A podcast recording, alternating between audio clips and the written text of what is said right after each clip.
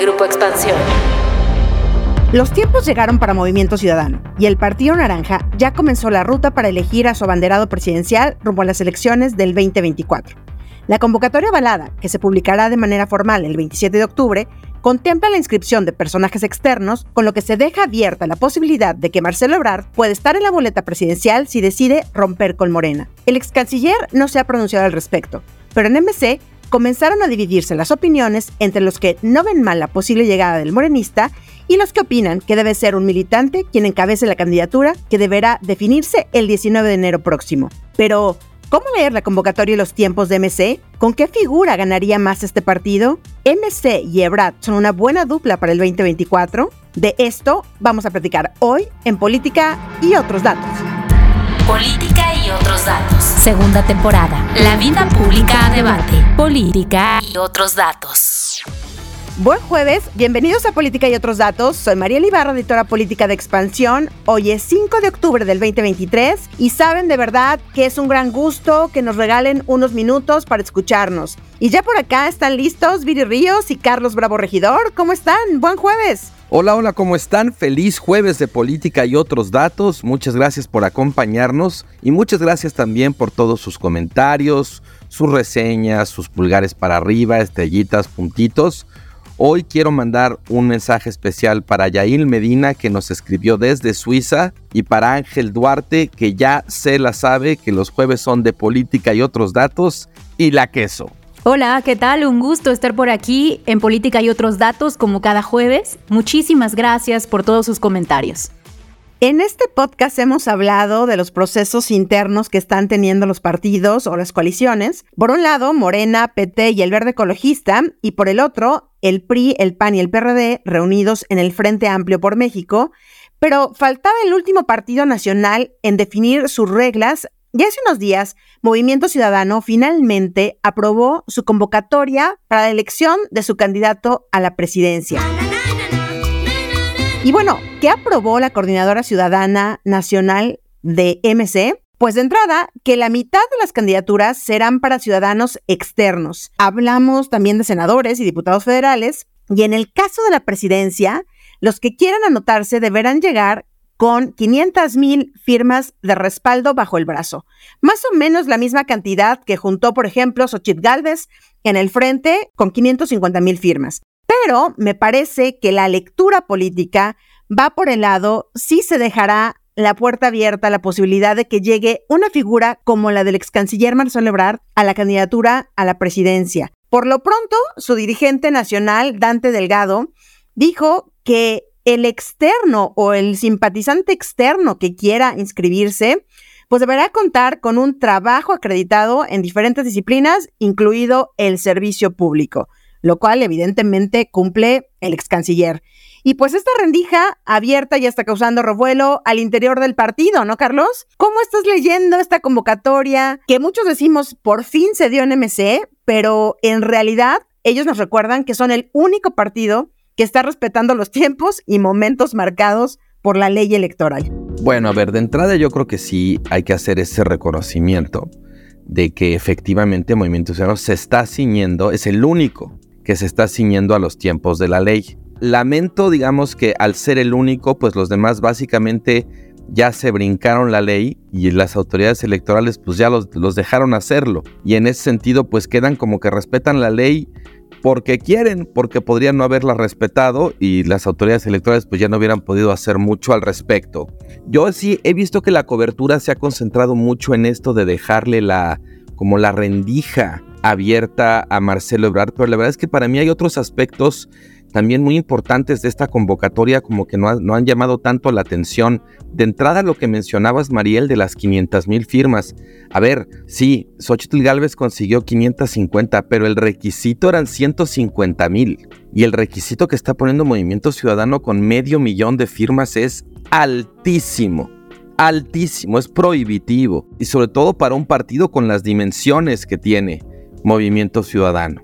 Luego también está el hecho de que, bueno, por estatuto, según lo recordó Dante Delgado, 50% de las candidaturas tendrán que ir a lo que ellos llaman la ciudadanía, o sea, gente que no sean militantes de Movimiento Ciudadano. También eso me parece tremendo, que una de cada dos candidaturas vaya a tener que ir alguien que no sea militante y que bueno, aquí se juega mucho con la ambigüedad de que sea externo, sea ciudadano o pueden ser, desde luego, perdedores de los partidos o de las coaliciones de enfrente que no ganaron candidaturas en sus respectivos procesos y entonces vienen a Movimiento Ciudadano a obtener, como diríamos en la lotería, su reintegro. Y finalmente también a mí me llama mucho la atención el hecho de que se, se define que el órgano que se llama la Coordinadora Ciudadana Nacional se va a erigir en Asamblea Electoral Nacional para ser ellos quienes al final decidan o definan la candidatura tanto presidencial como las candidaturas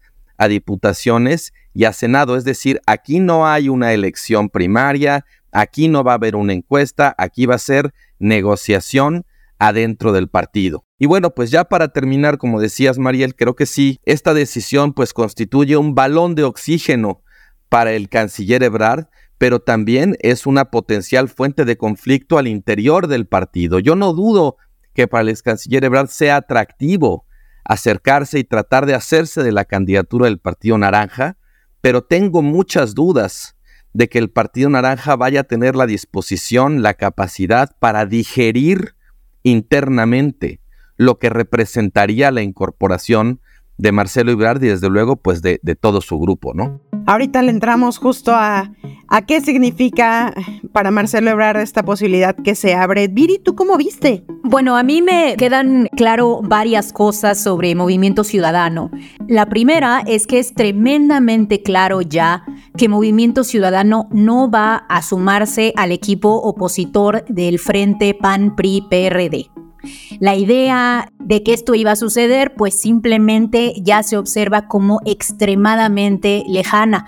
Incluso el dirigente de Movimiento Ciudadano, eh, Dante Delgado, pues llama cómicamente a la alianza PRI-PAN-PRD el Titanic, en referencia pues a un buque muy caro que se está hundiendo, mientras pues los violinistas del PRI y del PAN continúan tocando. Una segunda cosa que llama mucho la atención es la intención que me parece que está detrás del el procedimiento de selección que está generando Movimiento Ciudadano. Porque eh, por un lado se requieren las firmas, que si bien sí es una cantidad considerable, como mencionabas, Carlos, pues en realidad es mucho menos de lo que se requiere, por ejemplo, para ser un candidato ciudadano. Para ser un candidato ciudadano a la presidencia se requieren un millón de firmas y ya lo hemos visto suceder. De hecho, el gobernador, el ex gobernador de Nuevo León, el Bronco, pues justo logró juntar sus firmas y se convirtió en un candidato ciudadano durante la elección del 2018. Las firmas, por un lado, si bien son muchas, lo que hacen es crear una condición bastante interesante, sobre todo para Marcelo Ebrar porque conjuntar esas firmas es algo que sin duda Marcelo puede lograr. Es un político que tiene eh, la capacidad, el piso, el territorio, el conocimiento de campo, pero es algo que no se logra tan fácil. Esto quiere decir que Ebrar tendría que empezar a buscar las firmas probablemente ya. Es decir, lo que se requiere por parte de Movimiento Ciudadano a Marcelo Ebrar es prácticamente que se quite la máscara lo antes posible que deje de deshojar la margarita, pues tratando de identificar si se va a quedar con Morena o no, y que empiece ya el trabajo de conjuntar firmas, porque pues los tiempos ya están aquí. Es en noviembre cuando técnicamente ya deben comenzar las precampañas y bueno, ya no se tendría mucho tiempo porque para enero se tendría que estar definiendo sí o sí quién es el candidato, de forma que empiece la campaña tradicional. La segunda condición que también llama mucho la atención es el hecho de que se pida una condición de posicionamiento territorial.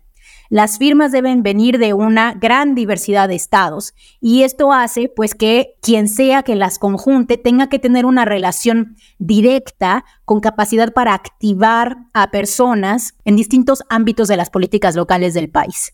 Esta es una condición que me parece que le pesaría mucho más a Samuel García. Samuel García es un político popular, es un político que llama mucho la atención, sobre todo de las generaciones más jóvenes, de la generación Z, eh, pero no es un político con capacidad nacional. Es un político que tendría también que empezar ya a darse a conocer a nivel nacional y a buscar firmas, pues en estados que le son tan ajenos como sería un Veracruz, un Tabasco, un Yucatán, pues imagínense un Chiapas, ¿no? Incluso la personalidad de Samuel, que es como tan norteño, en donde pues él se ha fijado por meta atraer mucho el voto de los estados del norte, pudiera ser un impedimento precisamente para que Samuel García pueda atraer a los estados del sur. Entonces me parece que el procedimiento de movimiento ciudadano es muy interesante porque le pone distintos retos a quienes pueden ser sus distintos candidatos y retos además pues muy interesantes y relativamente difíciles de conseguir. A ver, pero vamos a regresar un poquito con Ebrard. Como ya decíamos, es uno de los nombres que suenan pues, para anotarse para este proceso. Marcelo Ebrard, quien no ha dicho nada, quien todavía está en espera de que la Comisión de Honor y Justicia de Morena le conteste la queja que presentó por las inconsistencias en el proceso interno en el que resultó ganadora Claudia Sheinbaum y que pues tuvo que ir al tribunal a decir, oigan, no me contestan en mi partido a la queja y pues ante esto que hizo, evidentemente Morena dijo, no, no, no, ya, ya te vamos a contestar y pues dan trámite. ¿Cuándo le van a contestar? ¿Quién sabe? Mario Delgado ha dicho, no hay prisa, el tribunal está diciendo, pues tiene que ser ya. Pero bueno, en esa condición está Marcelo Ebrard mientras, no sé cuál sea su percepción, pero mientras vemos que va perdiendo alguna fuerza dentro del propio partido y se le van cerrando los círculos. Pero del otro lado en MC, ya decíamos, también hay voces que no del todo le dan la bienvenida y que también advierten que puede haber división ahí. ¿Cómo lo estás viendo tú en ese caso? La disyuntiva de Ebrard. Carlos. A ver, le podemos entrar por los dos lados, por el lado de Brad y por el lado de Movimiento Ciudadano. Del lado de Brad, me parece pues que sí, que esta es una alternativa atractiva para él en la medida en que su situación respecto a Morena se ha vuelto muy incierta. Él, por un lado, ha dicho con todas sus letras que él ya no siente que haya un lugar en Morena para él, pero por el otro lado no se va y todavía sigue, digamos, impugnando a través de los órganos internos del propio partido, recurriendo incluso al Tribunal Electoral para que active la respuesta de estos órganos. Entonces ahora sí que está como que te vas, te vas, te vas y no te has ido. Creo que el tiempo le juega en contra, porque conforme vaya avanzando el tiempo y la situación de Marcelo no se defina, es perfectamente factible, digamos, que los electores que hubieran podido votar por él, pues empiecen a considerar otras opciones porque no lo ven claro y que también su grupo político pues empiece a, buscar otros horizontes que les ofrezcan pues un poco más, digamos, de oportunidad de futuro o de credibilidad de futuro cuando la apuesta de Marcelo pues se ve realmente muy endeble, muy etérea, ¿no? Eso desde el lado de Marcelo. Ahora, yo sí quiero insistir en lo que decía al final de mi primera intervención, de que me cuesta mucho trabajo imaginarme a Movimiento Ciudadano como partido, procesando internamente su incorporación. El grado de control que tiene Dante Delgado respecto a Movimiento Ciudadano es mucho menor del que tiene, por ejemplo, un Alito Moreno respecto al PRI. Dentro de Movimiento Ciudadano hay liderazgos fuertes, hay pluralidad, hay diversidad de opiniones y están muy acostumbrados además a hacerlas saber. Baste recordar cómo había una intención de poner a un candidato que por cierto encuestaba muy bien en Quintana Roo, que era Roberto Palazuelos, y las resistencias internas dentro del propio partido terminaron bajándolo. Entonces no sería la primera vez que esas resistencias se activan para oponerse a una decisión que puede ser atractiva electoralmente porque el eventual aspirante o candidato encuesta bien, pero que no tienen que ver con ese tipo de consideraciones pragmáticas, sino que tienen que ver con el hecho de que el Movimiento Ciudadano la verdad es que sí ha logrado construir partido, si hay militancia, si hay grupos que de veras se toman en serio esta idea de ser un partido diferente, un partido nuevo, un partido joven, y pues para los cuales la incorporación de Marcelo Ebrard pues sí haría mucho ruido. Además de que, bueno, ya sabemos que por un lado está la resistencia que encabeza el grupo del todavía gobernador de Jalisco, Enrique Alfaro, que ya se descartó por la presidencial, pero también él dijo, bueno, pues si Movimiento Ciudadano no se va a unir a la alianza, que vaya con un candidato propio, y está bien Samuel. Esa declaración fue más una manera de bajarle la cortina a Ebrar que de palomear a Samuel, pero de todas maneras ya está ahí. Y Samuel también ya dijo, si llega Ebrard va a haber tiro aquí adentro. Entonces, a mí me parece difícil imaginar esa posibilidad, si bien, insisto, pues seguramente Marcelo sería un candidato que encuestaría bien y que le daría pues cierta competitividad en una elección en la que la necesitan, sobre todo porque pues cabe la posibilidad de que se polarice el resultado y, el espacio para la tercera vía se haga pues más estrechito. ¿no? A mí me llama mucho la atención, Mariel, Carlos, lo diferentes que serían ambos candidatos si llegaran a representar a Movimiento Ciudadano. Porque por un lado eh, tendríamos a un Marcelo Ebrar que lo que muestran las encuestas es que al día de hoy sí tiene un puntaje superior al que obtendría Samuel García. En la última encuesta que yo vi de reforma, me parece hace de un, par de semanas, eh, Marcelo Ebrar más o menos punteaba 14%, comparado con Xochitl que tenía 30% y Claudia eh, que llevaba 44%.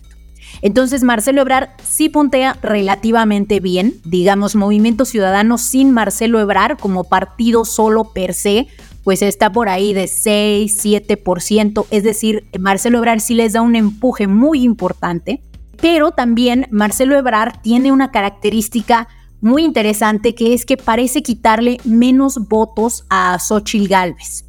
No toca tanto a Claudia, tampoco logra tocar mucho a Xochitl. Tal parece que Marcelo como que jala a su propio electorado y es un electorado que a lo mejor si él no estuviera en la boleta no necesariamente saldría a participar.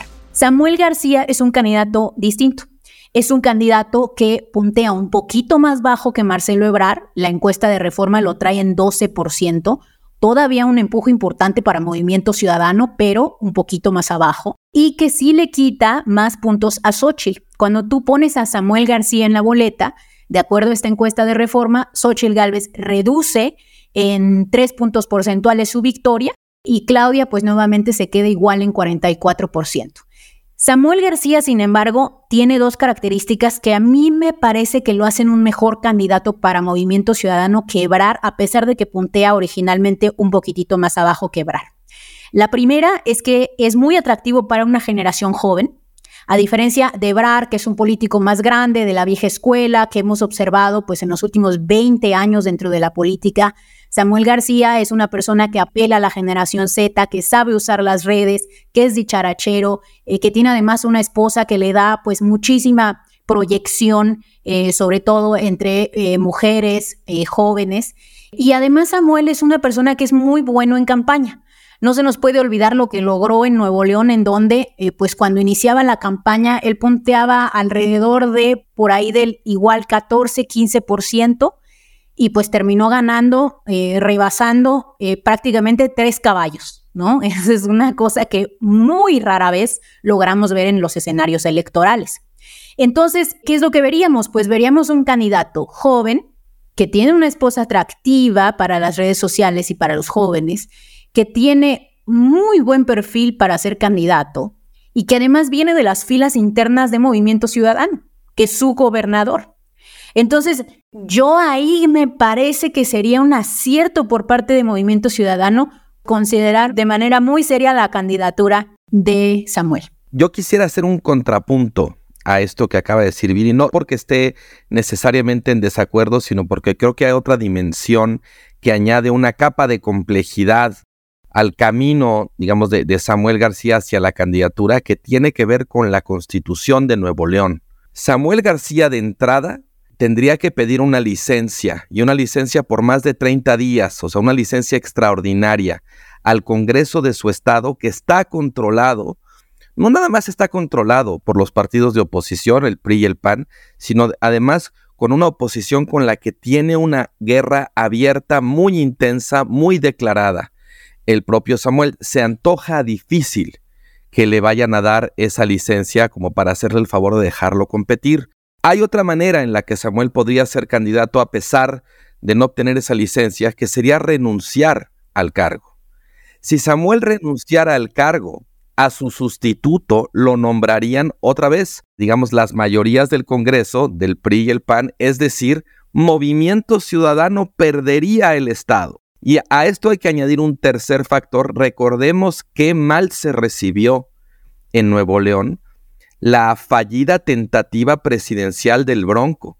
El Bronco sí pudo regresar porque esta constitución que estoy citando es posterior al Bronco. De hecho, Samuel García, ya saben en eso que uno nunca sabe para quién trabaja, Samuel García tuvo que ver en estas nuevas restricciones que ahora lo están afectando a él, pero que no le aplicaron al Bronco. No, de hecho se quejaba mucho de que el Bronco se hubiera, hubiera dejado el cargo, hubiera dejado votado Nuevo León para irse a esa candidatura. Y míralo ahora. Para mí hay una pregunta importante que es, ¿de veras Samuel García está dispuesto a dejar la gubernatura y Movimiento Ciudadano estaría dispuesto a perder el Estado? Pues ¿qué escenario están viendo en la intermedia que están entreteniendo esa posibilidad casi que de salir corriendo?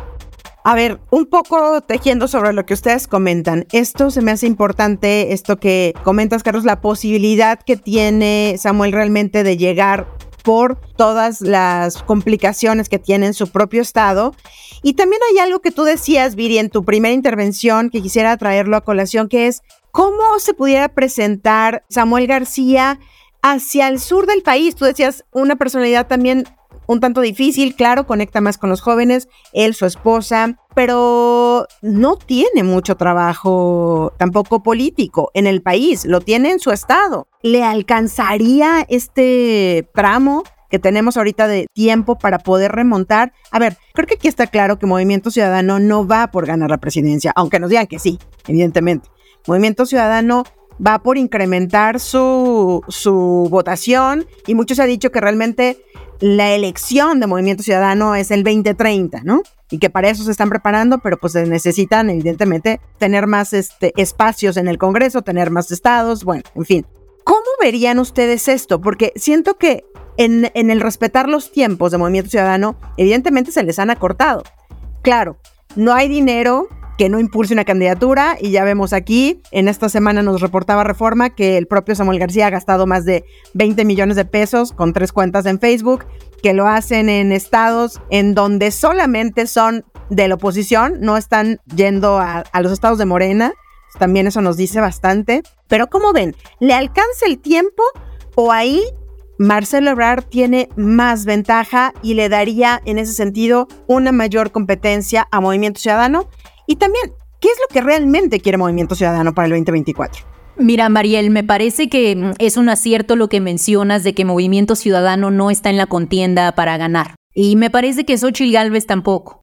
Está bastante cantado que Morena está arriba de las encuestas, que su voto está bastante congelado, bastante fuerte, que Morena tiene buena capacidad de movilización y que además pues domina la agenda local con entre 21 y 22 estados dependiendo si consideras a Cuauhtémoc Blanco como parte del partido.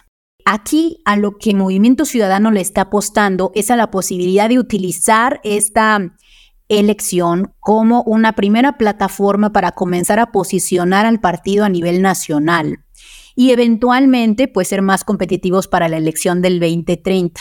El dinero importa, pero importa también mucho el carisma del candidato.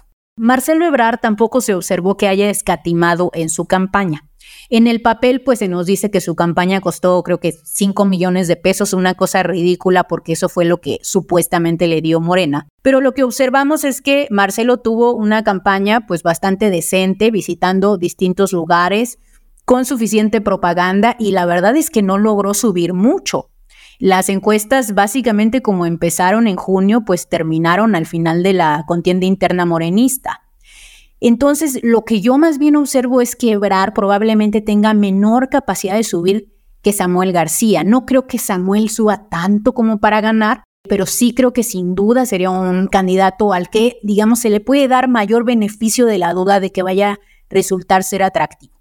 Y finalmente, ya para terminar, el tema que mencionabas, Carlos, respecto al si lo dejan ir o no, no hay duda de que lo van a dejar ir. Creo que la, licencia se puede pues obtener. De hecho, Cuauhtémoc Blanco mismo en su momento apeló una regulación muy similar y la ganó porque por ley todos los mexicanos tenemos el derecho de votar y ser votados. Entonces me parece que esa es la parte más fácil, digamos, del procedimiento. Pero sí creo que hay un riesgo de que el Movimiento Ciudadano vaya a tener que definir si desea o no perder el Estado. Y ahí creo, es decir, que le den la licencia, pero que a lo mejor ya no pueda volver. Y ahí sí creo que pues habrá que generar una negociación que probablemente involucre a la oposición misma. Existe la posibilidad de que se ponga al secretario de gobierno, por ejemplo, de Nuevo León en vez de a Samuel. Pero sí, sin duda, sí, sí hay un riesgo ahí y creo que esa es una parte a la que habrá que darle más seguimiento. Pues ya no falta mucho para enterarnos qué pasará en MC y con quién irán finalmente a la búsqueda de la presidencia. Pero por lo pronto, y como siempre, muchísimas gracias por acompañarnos hasta el final del episodio. No olviden activar el botón de seguir, la campanita de notificaciones, compartir y poner 5 estrellas si este podcast les gustó. Recuerden dejarnos sus comentarios y críticas en esta nueva sección de Spotify. Los leemos y les agradecemos toda su retroalimentación. También recuerden comentar y seguirnos en arroba expansión política, arroba Carlos Bravo Reg, arroba Virillón Bajo Ríos y arroba Mariel Ibarra. Este podcast fue producido por Leo Luna. Cuídense mucho, nos escuchamos en el próximo episodio. Bye bye. Toda la información, detalles y seguimiento de los personajes políticos de México y el mundo en política.expansión.mx. Me enteré en expansión. Política y otros datos es un podcast de expansión. ¿Eres aficionado de la Fórmula 1? Entonces Fórmula Latina es para ti. En este podcast disfrutamos y vivimos con pasión de la máxima categoría. Cada martes tenemos para ti el mejor análisis con los periodistas Juan Fosaroli, Diego Mejía, Cristian González Rouco y yo, Giselle Sarur. En Fórmula Latina también hay invitados, pilotos y expilotos ya se han unido a los formuleros. Escucha Fórmula Latina en tu plataforma favorita de podcast y vive con nosotros la pasión de la Fórmula 1.